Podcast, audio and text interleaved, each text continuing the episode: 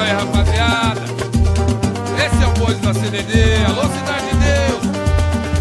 Liga. Olá, minha gente, sejam muito bem-vindas, muito bem-vindos de volta ao podcast da Reserva Imovision, que começa um novo ciclo de episódios inéditos com convidadas e convidados especialíssimos. E hoje, para inaugurar essa nova fase, vamos receber o cineasta, produtor e grande defensor da nossa sétima arte, Cavi Borges, que vocês podem lembrar desde o início da sua história como atleta olímpico, representante judoca brasileiro, e depois por sua famosa locadora que foi aberta na Cobal do Maitá e até hoje resiste como memória e registro da nossa arte. Como produtor e como diretor, ele atua em todos os territórios, sempre descentralizando as narrativas contra-hegemônicas e fazendo parcerias com todo mundo do meio do cinema e possibilitando que essa arte continue entre nós. Como, por exemplo, o grande documentário Cidade de Deus, 10 anos depois, que ele dirigiu com Luciano Vidigal, e também a trilogia de filmes de viagem, que é Um Salto no Vazio, Reviver e Fado Tropical, que ele dirigiu junto com Patrícia Nedermayer. Além disso, também foi o primeiro a lançar um projeto sobre a pandemia, que era uma minissérie, depois virou um longa, chamado Me Cure-se, que ele dirigiu junto com Bebeto Abrantes. Vamos receber o convidado hoje para falar sobre um tema ainda mais especial. Então, passando a palavra para a nossa querida Mariane Morizawa para saber qual é esse tema. Jesus.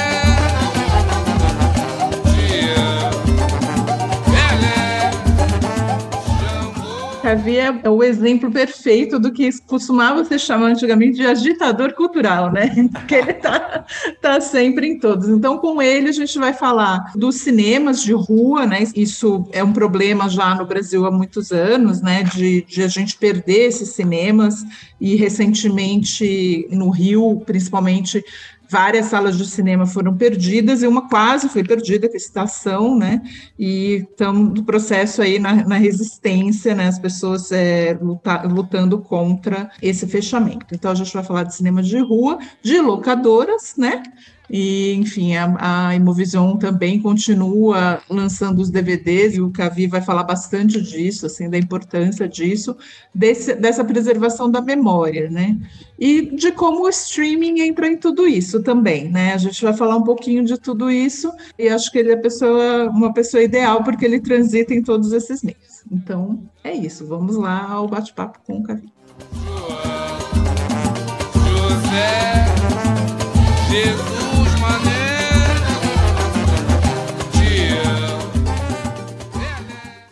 Bom, é, primeiro queria com- começar, acho que o assunto mais quente, né, e que a gente devia falar, começar falando, é da questão dos cinemas de rua, né? Tivemos uma crise grande ah, aí, bom, no Rio já vem vindo, né, uma crise porque vários cinemas de rua fecharam. Não estou falando que em São Paulo não aconteceu, mas enfim, foram cinemas muito emblemáticos no Rio e aconteceu em outras cidades também. E agora mais recentemente a questão do estação, né, e tal. Então, é, como que, que você vê essa situação, assim, o que que, o que que acontece, né? Que esses cinemas não têm, não têm apoio para continuar existindo. Bom dia, boa tarde, boa noite. Na verdade, eu acho que a gente está vivendo uma grande crise, né? Da, acho que da cultura, né? São não só a nossa pandemia, mas como também o nosso governo. Então, acho que tudo que que vai a favor da cultura, da arte, está passando dificuldade, né? E o cinema não é diferente. Ainda mais esse tipo de cinema que prioriza é, um, um cinema mais de arte, né? Um cinema mais menos comercial, digamos assim, né? Que não atinge tanto o grande público, é um público diferenciado. Então, acho que isso isso tá atingiu em cheio, né? Esses cinemas e acaba que o dinheiro fala mais alto, né? E é muito melhor o cara construir um prédio do, é, e ganhar um bilhão do que ele manter um cinema e ganhar só 80 mil por mês, entendeu? Então, acho que, no fundo, a gente vive um momento é, que o dinheiro é, fala mais alto que qualquer coisa, e aí os encontros, e aí é, os debates, as reflexões, tudo fica meio em segundo plano, o que vale em primeiro plano sempre é o dinheiro, né? E aí que é o nosso cancar de Aquiles, porque eu acho que quem se envolve com esse tipo de cinema, quem faz cinema, faz arte no Brasil, não é o dinheiro que move essas pessoas, sabe? Eu acho que é, é o amor, é a paixão, entendeu? E as pessoas, mesmo ganhando pouco, seguem trabalhando, seguem fazendo, seguem. Porque isso é uma coisa muito maior que, que o dinheiro, né? Isso, isso, é, o, é quando você gosta de uma coisa, quando você ama uma coisa, você faz, é, independente de estar ganhando pouco ou muito, o importante é você fazer, porque aquilo te representa, aquilo faz você se mover, né? Então, assim, a gente que trabalha nessa área acaba cada vez ganhando menos, mas a gente continua. Só que o mercado quer saber de dinheiro, né? Então, assim, o dono do cine, dos cinemas querem transformar em shoppings, em prédios.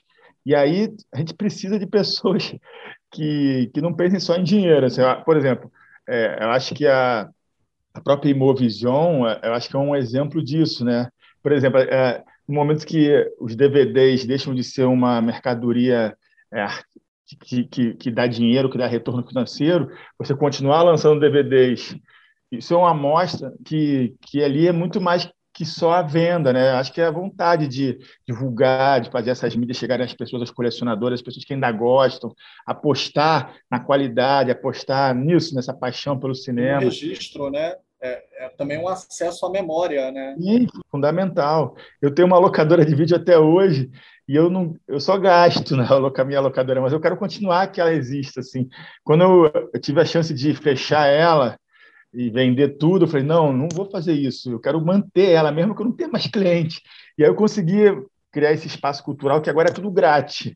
Eu, uma parceria com a Rio Filme, mas enquanto eu puder, eu vou manter, eu vou continuar tendo DVD, vou continuar tendo livros de cinema. Galeria, de exposição. É, tudo isso, tudo isso que não dá dinheiro, eu vou continuar fazendo porque eu acredito, eu gosto, eu amo isso. Eu acho que isso é uma diferença. Faz a diferença. Eu queria aproveitar, Gavi, e fazer uma subpergunta que não é só para ti, também é para a Mari, né? É, eu queria lembrar, evocar o artigo 215 da Constituição Federal, lembrar para a gente os direitos e deveres culturais que está na nossa Carta Magna, né? E, infelizmente, a gente sabe que, apesar de falar que tanto o fomento quanto o acesso deveriam ser públicos, democráticos e diversificados, plurais, para todo mundo poder fazer cultura e consumir cultura, isso não acontece. E quando o artigo 215 prevê a pluralidade, queria trazer para vocês uma questão. Né? É, você agora está muito engajado no movimento Ocupa Estação, Estação NET do Rio de Janeiro, e ao mesmo tempo, é, como você próprio também falou, a Mari também trouxe, o Reserva Cultural também é um cinema de rua que também tem a distribuidora Imovision em conjunto, que o Estação também trabalha no Rio. Então, como é que é para vocês, à luz do 215, oferecer o que a pluralidade constitucional demanda, né? É, dá de direito ao povo poder receber, e mesmo que ele não saiba que existe essa diversidade, isso não quer dizer que não deve ser oferecida, senão a gente cria uma população assim, né, com olhos. E tipo, não é lindo, né, ver filmes da Ásia, orientais, africanos, do leste europeu, e tipo, a população não vai chegar, bater na porta assim dizer: me vê um filme aí, é, eu quero um lá da Turquia. Não, agora eu quero Camboja. Ninguém bate na porta e diz assim. Mas se não oferece, né, então eu queria perguntar sobre esse lugar delicado, de como você vê o cinema de rua nessa defesa e até para Mari também. Como é que Mari, inclusive sendo viajada, estando em todos os países, sempre viajando, como é que vê essa situação em outros lugares também, né? Do cinema de rua de arte, ainda por cima. Bom, eu vou, vou, começar então, mas enfim, é, depois eu quero te ouvir, porque você tem, tem bastante experiência, é isso que você está falando, acho bacana que você falou da, da locadora, porque é um espaço de resistência também, né, de, disso, assim, de, de oferecer é, não só o que o, entre aspas, o público quer, né? Porque o que é o público quer, né? Assim, é, se você não apresenta, se o público não conhece, é um pouco isso, né? Se o público não conhece, como você, como ele vai saber o que ele quer, né? Enfim, até, até grandes empresas é, falando de produtos já pensaram nisso, né? Que você às vezes tem que inventar e aí é para vender, então é outra história, mas digo, é isso, você precisa apresentar, as pessoas precisam conhecer, né, para saberem o que querem, o que não querem. Mas enfim, eu acho que o cinema de rua é fundamental, né? Eu lembro quando, quando eu me mudei, eu, eu morei no interior muito tempo, eu nasci no Rio, mas vim para São Paulo muito pequena e vim morar no interior de São Paulo menor ainda. Não tinha, não tinha um cinema logo que eu mudei aqui, logo o cinema foi transformado em uma não foi uma igreja, mas foi uma loja 100, que é uma loja tipo Casas Bahia, né? Não sei se tem aí no Rio, mas ou Casa, Casa Vídeo, né? Que vocês têm aí. E então, assim, eu tinha que. Quando eu comecei de novo, realmente me apaixonei por cinema, eu tinha que ir para a cidade, para cidades vizinhas, que eram vizinhas que só tinham cinemas de shopping. E aí, quando eu ia para São Paulo, sim, eu ia ao Belas Artes, o reserva, reserva cultural não existia ainda na época, mas o Cinearte, né, todos esses cinemas que, que depois foram fazendo parte, são parte fundamental. E meu pai, já ao contrário, por exemplo, sempre cito meu pai, meu pai, já ao contrário, só ia a cinemas de rua nos anos 50, 60, tinha cinemas que eram especializados em cinemas em cinema asiático, por exemplo, só passavam filmes asiáticos, né? São Paulo tinha essas coisas, assim, né? E eram todos cinemas de rua, maravilhosos, inclusive. Então, assim, eu acho que, eu acho assim, o cinema, esse cinema do qual a gente está falando aqui, que é um cinema mais autoral, menos comercial, ele está sofrendo no mundo todo, né? Não é uma questão só do Brasil. No Brasil tem uma questão fundamental que é um, é um descaso total do, do, do governo federal, principalmente, mas também dos governos locais e estaduais e tal, em muitos casos, com qualquer coisa que se relacione à cultura. A cultura nunca é prioridade, né? Pelo contrário, às vezes é um atacado. Mas você vê, por exemplo, nos Estados Unidos, que é um país em que supostamente não existe apoio estatal, né, para cinemas ou para atividades culturais em geral. Não é bem assim, mas é bastante, né? Eu, por exemplo, em Los Angeles, claro, temos os cinemas de shopping, os cinemarques, etc., da vida, mas os cinemas de rua existem, e são esses cinemas que mostram esses filmes, entendeu? Os filmes europeus, os filmes iranianos, os filmes, sabe? Os filmes brasileiros. Então, assim, eles resistem, né? Desde, desculpa, o Chinese Theater, que é um grande templo tradicional, né? Turístico até, mas é um, é um cinema belíssimo. Eu fui ver agora no. no por acaso eu estava lá agora, e eu fui ver no, no EFI o, o, Madres Paralelas do Pedro Moldova nessa sala maravilhosa, entendeu? Que é uma sala de rua, não é num shopping. E isso você falando dos Estados Unidos, sem falar de França, né? De Berlim, que a gente vai ao festival, todos aqueles cinemas de rua maravilhosos. Temos, sim, complexos e tal, mas que também não chegam a ser shopping, mas cinemas de rua maravilhosos que são. Gente, como é que eles mantêm o Friedrichstadt Palace com mais de 2 mil lugares que ocupam um quarteirão inteiro? É, é, um, um quarteirão é um cinema. Então, durante o ano, acho que eles fazem um show de cabaré lá, né? Mas, cara, tudo bem, você concorda? Sim, eu acho que beleza também se for um teatro meio que faz umas ok, entendeu? Cine Iris, né? Se, se, a gente consegue manter aberto, vamos manter. Sabe? É um, não deixa é meio turistão, entendeu? mas ok, também faz parte da tradição da cidade, acho que tem a ver, entendeu? Sei lá. Eu não acho que é um problema, eu também não sou por isso, assim, só podemos passar, né, filmes de arte, ter debate sobre. Não, vamos fazer outras coisas, vamos, vamos repensar esses espaços, né? Vamos trazer outras coisas e vamos mantê-los, entendeu? Enfim, não sei se eu respondi a pergunta, mas é isso, isso que eu tenho para falar agora, já falei demais. Você falou, acho que é fundamental mesmo, e o que eu estou tentando agora, esse Ocupa Estação, é um pouco uma tentativa disso, né? De mostrar que talvez, para a gente conseguir manter esses cinemas dando algum retorno, pelo menos pagando os custos, tem que se reinventar, né? E, e, fazer. Eu vejo muito assim o evento como uma coisa que faz a pessoa. Hoje em dia, acho que só ver o filme não faz a pessoa sair de casa, mas se tiver um debate, se tiver um coquetel, se tiver uma festa, se tiver uma exposição do lado, alguma coisa, acho que isso estimula. Então, eu vejo muito esse caminho de buscar transformar em eventos as sessões, os festivais, assim, eu acho que isso aí traz o público. Eu vejo muito aqui no Rio, é, durante muitos anos, eu, na minha locadora, era um, é um bom termômetro assim, para sentir isso. Durante o Festival do Rio, todo mundo virava cinéfilo, as pessoas que nunca iam ao cinema falavam, eu vi, eu fui seis vezes ao cinema essa semana, eu vi dez filmes.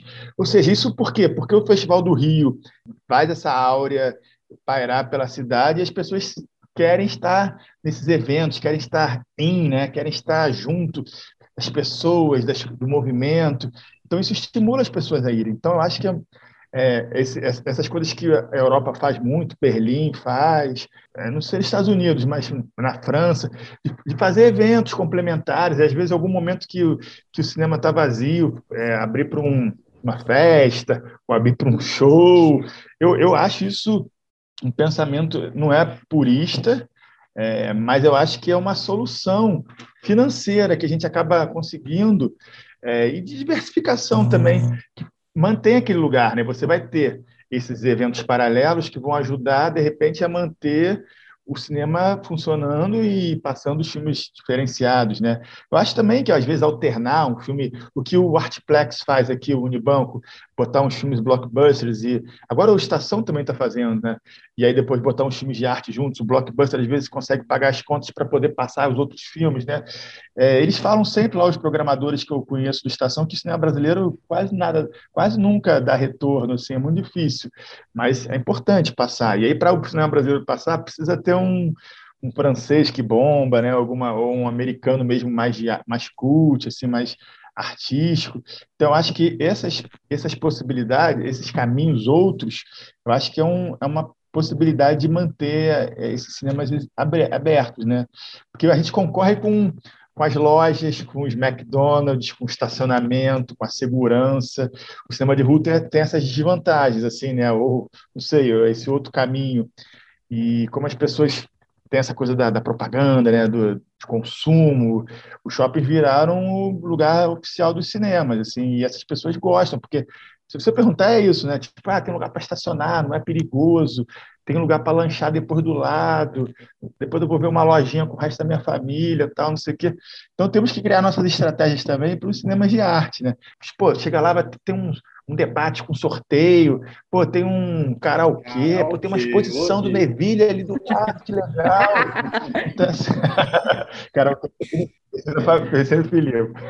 Já falo viciado, karaokê. Mas acho que é isso, a gente tem que tornar isso atraente, né? Mas sabe que você estava falando dos Estados Unidos... Eu dizer uma coisa rápida, Fala. gente. Eu ia dizer que o Reserva Cultural em São Paulo o restaurante que tem ali naquele subsolo, gente, é o melhor camarão com abacaxi que eu já comi na minha vida.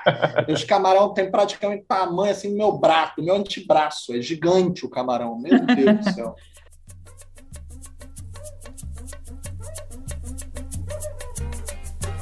Alvorada, lá no morro, que beleza. Ninguém chora, não há tristeza. Ninguém sente de sabor. O sol colorido é tão lindo, é tão lindo. E a natureza sorrindo, tingindo, tingindo. Então, eu ia, eu ia só citar, desculpa, porque você estava falando disso, e eu lembrei agora dos Estados Unidos, é assim, aquela coisa americana que é tal, mas, por exemplo, a Disney tem ainda um, um, cinema próprio dela, o Eu Capitã, que é na, no Hollywood Boulevard, quase na frente do Chinese Theater, que é deles, então só passa um filme da Disney. Então agora deve estar passando, qual que é o último filme da Disney que tem, cara, sei lá. É, era Eternos, mas sei lá, deve ter mudado já, porque eles lançam o filme toda semana. Mas, por exemplo, em várias épocas é, do ano, uma, durante uma semana, ou durante um fim de semana, ou durante, é, né, que nem essa época, por exemplo, eles fazem é, sessões de sing-along. Então, por exemplo, passa Mary Poppins, e aí todo mundo vai para cantar junto com o filme, entendeu? Então, assim, é um musical, né? A Disney tem um monte de musicais, todas as animações de musicais, e aí as pessoas vão para cantar junto, vão fantasiadas e tal. Tem um outro cinema que é super legal, que é um cinema de arte e tal, que é o Alamo Draft House, que é uma rede, na verdade tem vários no país, né? Primeiro que eles têm sempre cervejarias, uma cervejaria junto no cinema, que já é bacana. Não sei como que é a legislação no Brasil, mas é isso, tem tipo cervejaria, entendeu? Você pode entrar com cerveja e tal. E aí eles fazem também tanto ciclos especiais ou passam filmes cult, assim, de terror e tararã, como fazem é, sessões de fantasia. Ah, o filme é X, então vamos fazer tipo uma festa fantasia, entendeu? Não estou falando que é a mesma coisa, mas estou falando assim, isso é bem americano, mas, enfim, é esse tipo de coisa. Eu acho, eu acho que, sei lá, pode ser divertido, sabe? Não sei. É, e é isso, trazer outros, outras pessoas e, e, mostrar que o cinema esses filmes também são divertidos, esses filmes também podem trazer coisas interessantes, né? Mas a gente precisa desses espaços é, de resistência. O bonito foi que as pessoas se mobilizaram, né, Cavi? Acho que vocês dois que são do Rio, teve uma mobilização uhum. bonita pelo cinema e isso foi bem bacana de ver. Eu, eu percebi que ali é muito mais que só um cinema, sabe? acho que virou um lugar assim de, de encontros. Tem histórias, todo mundo tem uma história naquele lugar ali, ou conheceu alguém numa fila, ou que desenvolveu um roteiro numa mesa ali dentro. Então isso fica, né? Acho que isso aí, essa memória, né, afetiva, esses momentos que marcam a vida das pessoas, muitos aconteceram naquele espaço. Então, independente de falar assim, ah, a gente vai transformar isso num prédio, mas vai ter um cinema, mas vai ser diferente, vai ser um outro cinema, outras pessoas. Então, acho que isso, é, essa coisa de você transformar aquele lugar num lugar seu, né? Eu, por exemplo, me sinto um pouco dono do, daquele cinema, eu acho que o Filipe também, todo mundo tem a sua história ali. Isso, não, isso é muito poderoso, sabe? E aí, quando você vê as pessoas se mobilizando, é por isso também, não é só pelo filme francês que vai passar, o que não vai passar. Aí quando é, a pessoa fala, ah, eu vou, eu vou, a gente vai tirar isso aqui e vai botar um outro cinema de arte moderno. Não é a mesma coisa, sabe?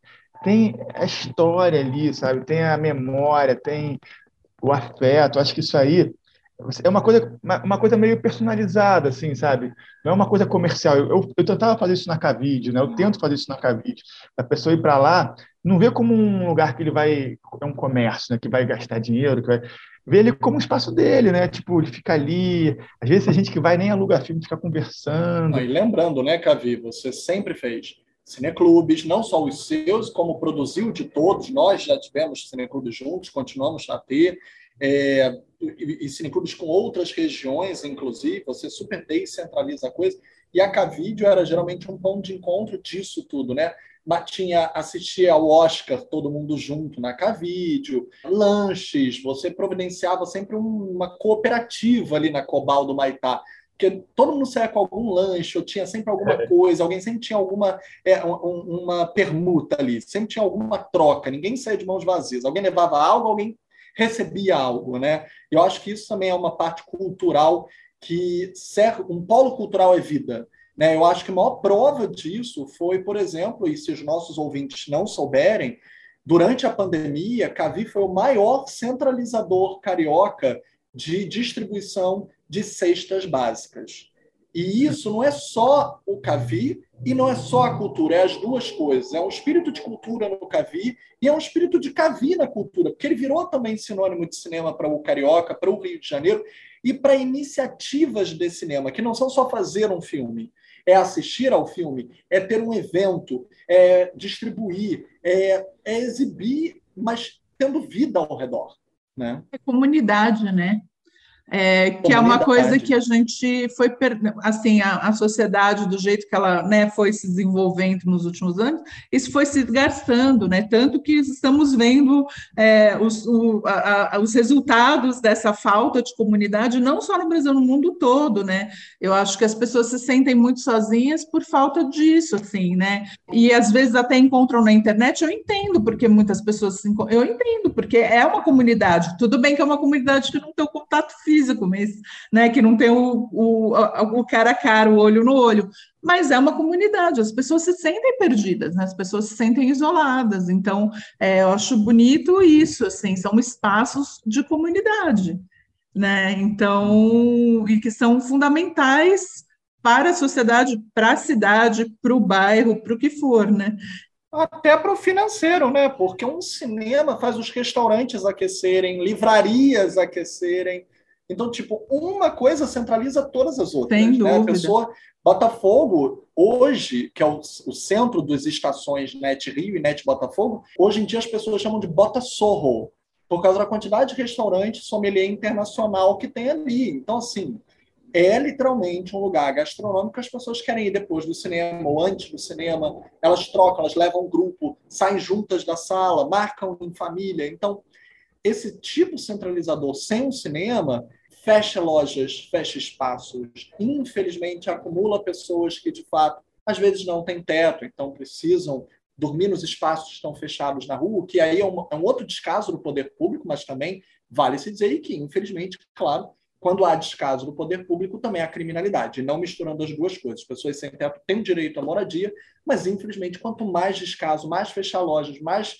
bancarrota, mais vai ter criminalidade também, paralelamente a isso. Então, infelizmente, um cinema que fecha é tudo: é segurança, é vida, é comércio, é gastronomia, você perde tudo com o cinema que fecha. Inclusive a visão internacional, como a Mari tocou, e o Cavi falou um pouco. Porque, assim, só para o nosso ouvinte entender, o Estação, qual é o momento que nós estamos? Ele foi tombado por um projeto de lei e não por outro. Né? Ele foi tomado pelo projeto do Eduardo Paz e não, por exemplo, pelo do Lindbergh Farias. Tinha diferença? Tinha. O do Eduardo Paz, que é um boa arquitetônica e atividade meio. Né? Então, não importa quem estiver botando o cinema lá, é válido, está tombado, mesmo que não seja o estação. A estação pode ser retirada, outra pessoa está, ainda assim o tombamento permanece. Que foi, entre aspas, o que aconteceu com o Roxy. O Roxy não conseguiu se manter, outro cinema famoso que fechou, e aí está lá fechado, que ele está tombado, mas ele tem um privilégio que ele não pode exercer. Então, enquanto a estação ainda está vivo, só para a gente lembrar, o, do, o projeto do Lindbergh Farias, ele tombava não só a atividade o. Perdão, eu tinha falado atividade meio, eu quis dizer atividade fim, mas ele também tombava o meio, quem oferecia, como era oferecido. E não é qualquer um que é o Estação. O Estação é um tipo de cinema que está intrinsecamente ligado à formação de um festival, que é o Festival do Rio.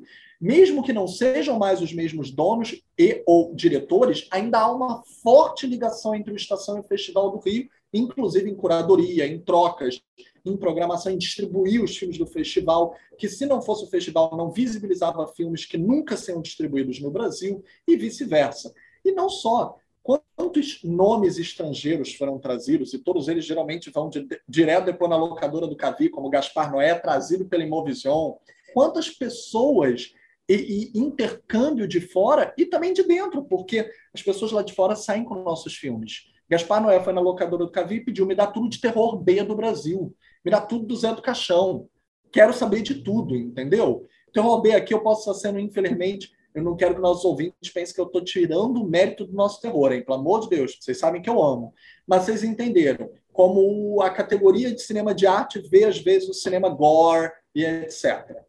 Ele também ele pediu uma indicação de outros diretores, e aí eu indiquei o Gursos, ele levou ah! todos os CDs do Gursos também, que é um cineasta aqui do Rio, que também faz uns filmes muito doidos, assim.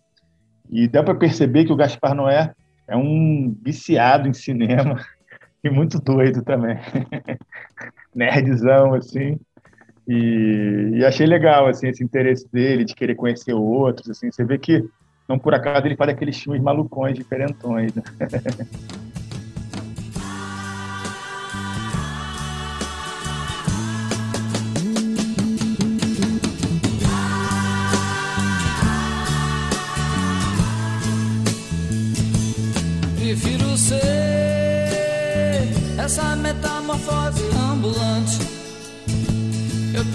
ser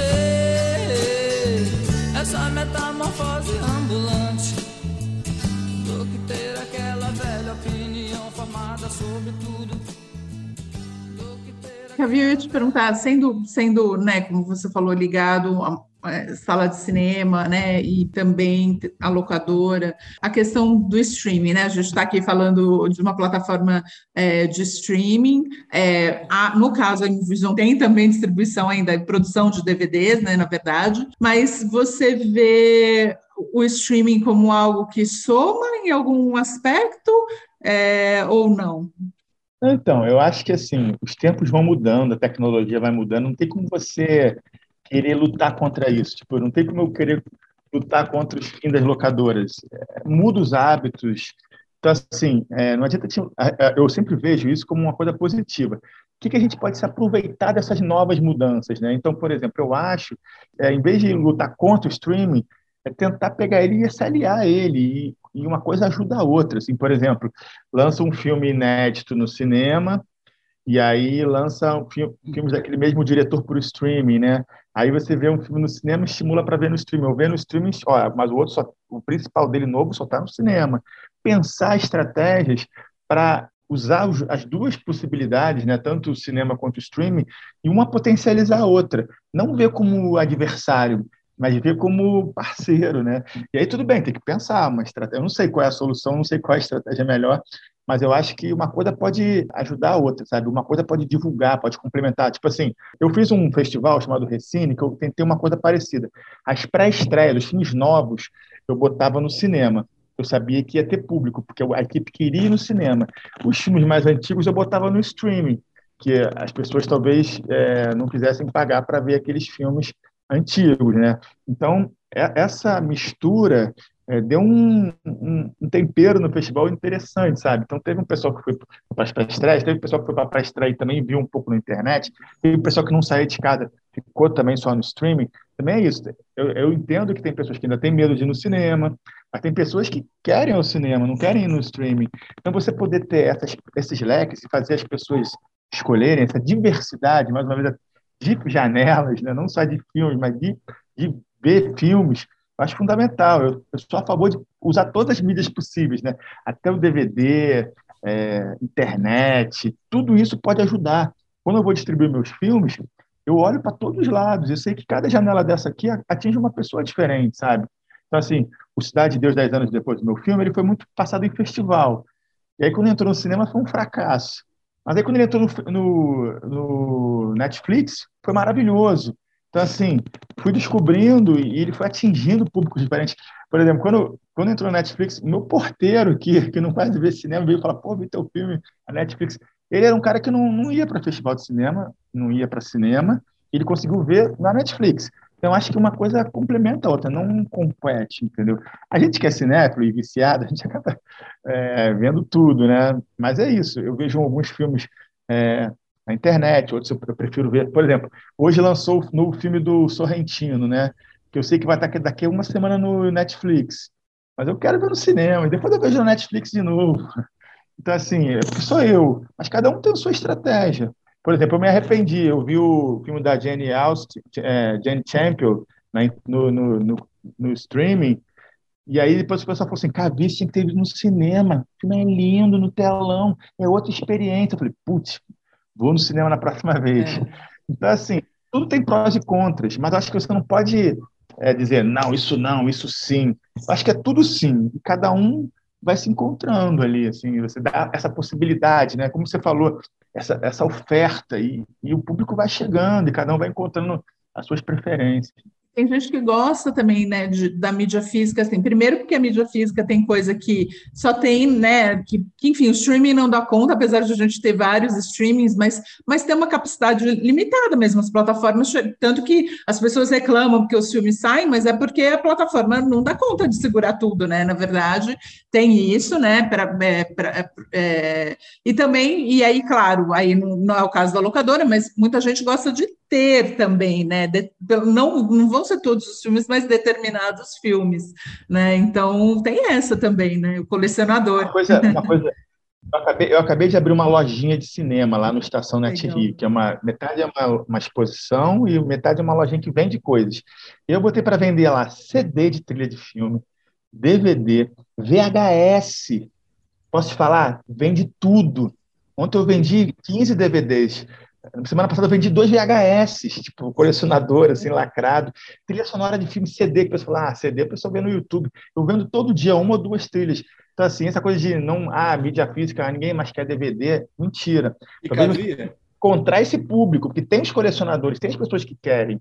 Por falar nisso, como a Imovision sempre teve. Ah, perdão, você ia completar a sua frase. Não, não, não. É por causa do delay do, do da internet. Como Pode você é, lida com todas as distribuidoras, até não só na locadora, também no Estação. Claro que você é hoje um parceiríssimo de programação, de mostras e festivais, mas como é que você vê, por exemplo, a cinefilia com as produções da Imovision, né? com filmes muito procurados, diretores exclusivos que a Imovision, mestres e mestras que a Imovision tem essa exclusividade, como Hanek, Coreeda, né?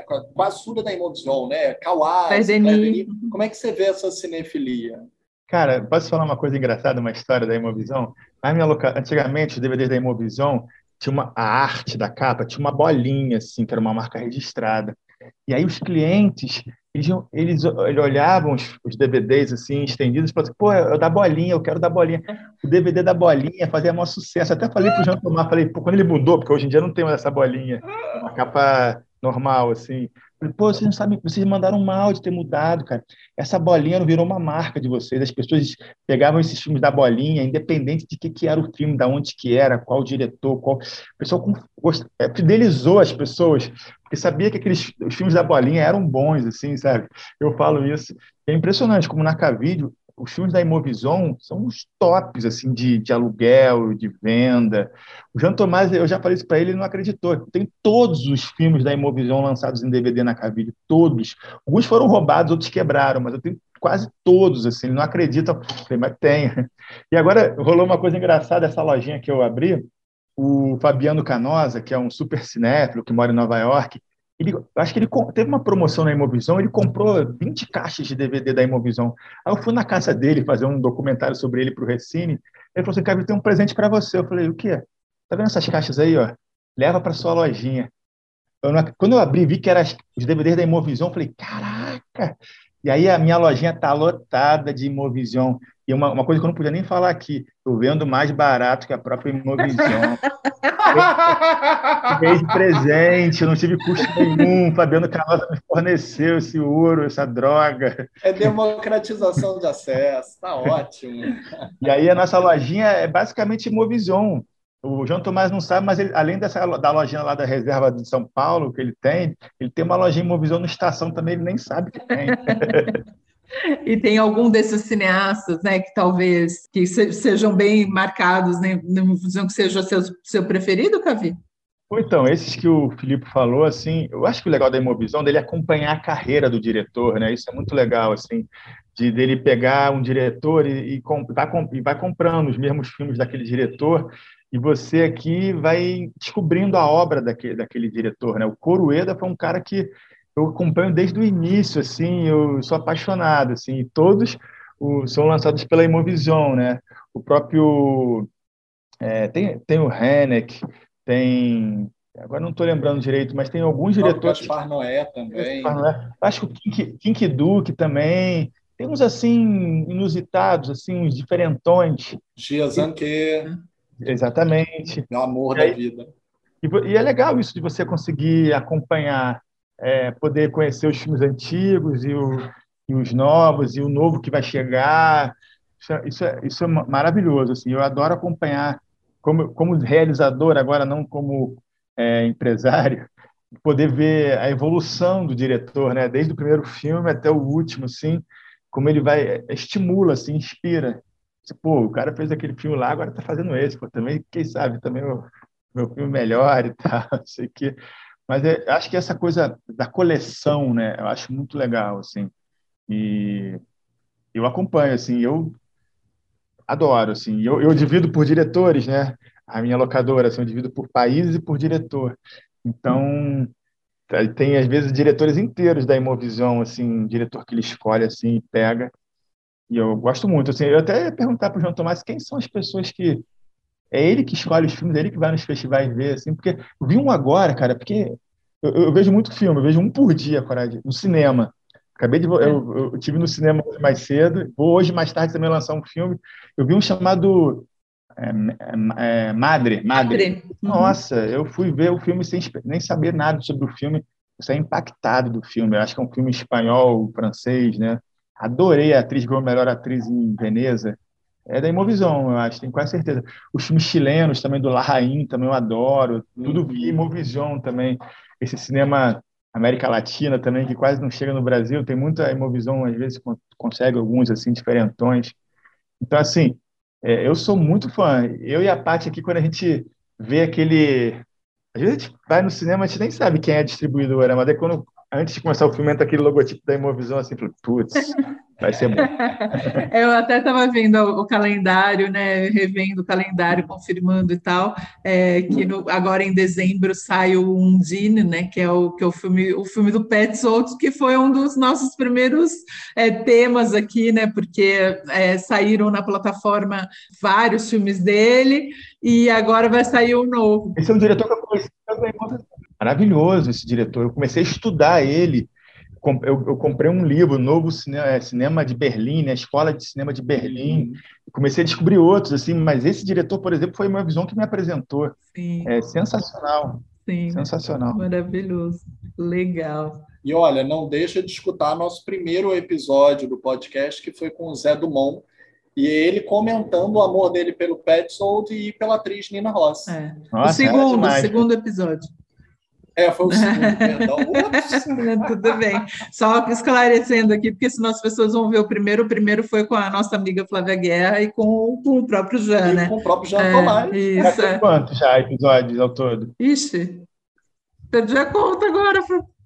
28? Acho que por aí, é. Perdi a conta agora, que Por horror. Aliás, Cavi, eu acho que você ou é o 29 ou é o 30, hein? Oba! Tô bem, tô bem. Quero, fa- 28. quero participar Você é demais, querido. hein? No futuro aí me chama de 18º. novo. aí pra- Eu adoro falar de Por DVD, favor. falar de filme. Com Eu certeza. fico o dia inteiro contando as histórias aqui. Tem tanta história, assim, por causa da locadora. Na locadora é legal por causa disso. Esse convívio, isso que eu tô te falando, esse convívio com o público, assim, com o cinéfilo. Acontece cada coisa, assim, legal, assim, das pessoas falarem dos filmes. Aí as pessoas devolvem o DVD e aí falam o que que acharam, assim. É muito maneiro isso. Eu acho que isso não pode perder essa, esse espírito cinéfilo, assim, de que o filme não acaba no- na, na sala de cinema. O filme continua no bar, continua é, no DVD, na locadora, na lojinha, entendeu? Isso é muito maneiro. E uma coisa da locadora que é muito uma cultura de cinefilia, né? E você sempre teve muito isso, foi diferente da pessoa que vai ao cinema e ela depois, nossa, eu amei esse filme. Como é que eu faço para ver outros filmes como esse que eu amei, né? Ela vai pesquisar, ela vai ler crítica, etc. Mas na locadora, na mesma hora, se não fosse a pessoa que tivesse lá, tipo, você tivesse lá, o que você faz, qualquer cinéfilo que tivesse dentro da locadora, olha, pega esse, esse, esse, já vai botando as caixas em cima, leva esse, esse, esse, esse, esse. A pessoa já sai com um sommelier de filmes. Posso né? falar uma coisa legal? Essa semana o Walter, é, Walter Lima Júnior teve lá na Cavídeo, e aí eu indiquei o Pat, é, Christian Patson, né? Patson, Uhum. Patson. Ele não conhecia. E aí ele já levou dois e já tá todo dia voltando lá para pegar outro É. já. Ah, que bacana. O que tu falou é real, assim, ter uma pessoa É assim, para te ajudar, te indicar, uma pessoa que conheça, essa curadoria, né? É muito maneiro. Então vamos te fazer um convite, tá? Já que a plataforma de streaming da Reserve Movision também está com uma seleção incrível, vamos depois te pedir para indicar pelo menos cinco filmes assim que você acha imperdíveis e a gente vai publicar nas redes. Inclusive podemos, junto com o episódio, já divulgar a sua lista de cinco indicados. Então, por favor, depois eu vou te mandar uma listinha assim dos filmes. Você pode indicar Show. o que você quiser. Adoro. Eu me corro o risco da minha lista ter todos os filmes. Bacana. Então é isso, a gente vai, vai ficar esperando sua listinha, então. Show. Obrigado, gente. Muito maneiro. Obrigada, muito obrigada por participar e a gente quer que você volte. Ju. A gente, é, daqui a um tempinho, por favor, está convidado. Vai ser uma honra. Por favor. É só chamar. Inclusive, seja muitíssimo bem-vindo de volta. Até traz a Patrícia junto, que a gente quer falar com os dois, porque esse amor, você veja, Mari, não é planejado. A gente não combinou estar os dois de amarelo. Mas você vê que a gente se ama tanto que a gente nem planejou, a gente está igualzinho. Você veja. Quer dizer, igualzinho eu tô com uma manga 3 quartos, ele tá com regata, como de costume. que Quem conhece o Cavi sabe que é um. É uma é marca tradicional registrada. look fashion, é ma- marca registrada. Mas, gente, estou falando isso porque é irmão, tá? E por isso eu digo, amo mesmo. Então, digo com amor. Vocês precisariam, precisariam ter imagem para ver aqui o coraçãozinho dos dois. Os dois fazendo coraçãozinho, um amor. Então é isso, gente. Obrigada e até a próxima.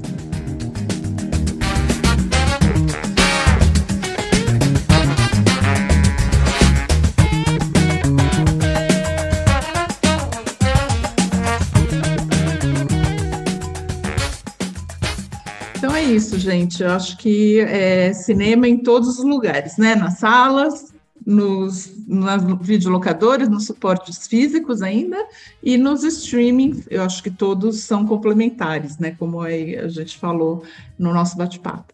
Queria só lembrar que a Reserva Movisão continua lançando vários filmes é, por mês, né? Pelo menos dois filmes semanais agora. E nesse período aí que a gente teve fazendo só os nossos EBTs, isso, os nossos TBTs, desculpa, retomando, né, nossas conversas maravilhosas que tivemos. Teve vários lançamentos bacanas, por exemplo, vários filmes do Mundruxó, né, do Cineção Húngaro, que já tinha alguns na plataforma, mas agora é, chegaram novos, é, como o Delta, o Projeto Frankenstein e o Dias Agradáveis. E ficando de olho que agora em dezembro temos é, várias obras do Nani Moretti, que tem um filme novo, que inclusive é, é, exibido no Festival do Rio e que foi exibido no Festival de Veneza, no Festival de Cannes, desculpa. É... e, enfim, então fiquem de olho que a plataforma continua tendo muitas novidades procurem por esses filmes, são lindos. O Nani, Nani Moretti, então, é um querido, né, eu acho, né, do circuito brasileiro filmes dele, sempre que estreiam, são muito procurados. O Quarto do Filho, Abemos Papan. Acho que ele tem filmes muito procurados e que vão fazer sucesso na plataforma. E só para falar, durante esse período que a gente lançou os TBTs do podcast, e agora para a volta dos episódios inéditos, muita gente mandou saudade, falou o quanto está sentindo falta nesse mês que não teve episódios inéditos, pediu para voltar. E agora, com a lista de final do ano, estão mandando várias listinhas de podcasts mais ouvidos no ano. E a gente está muito orgulhoso de que tantas listas nos acrescentaram no top 5. É muita felicidade para segurar. Então a gente só tem a agradecer. Continuem ouvindo e recomendando o podcast. É isso aí. Até a próxima.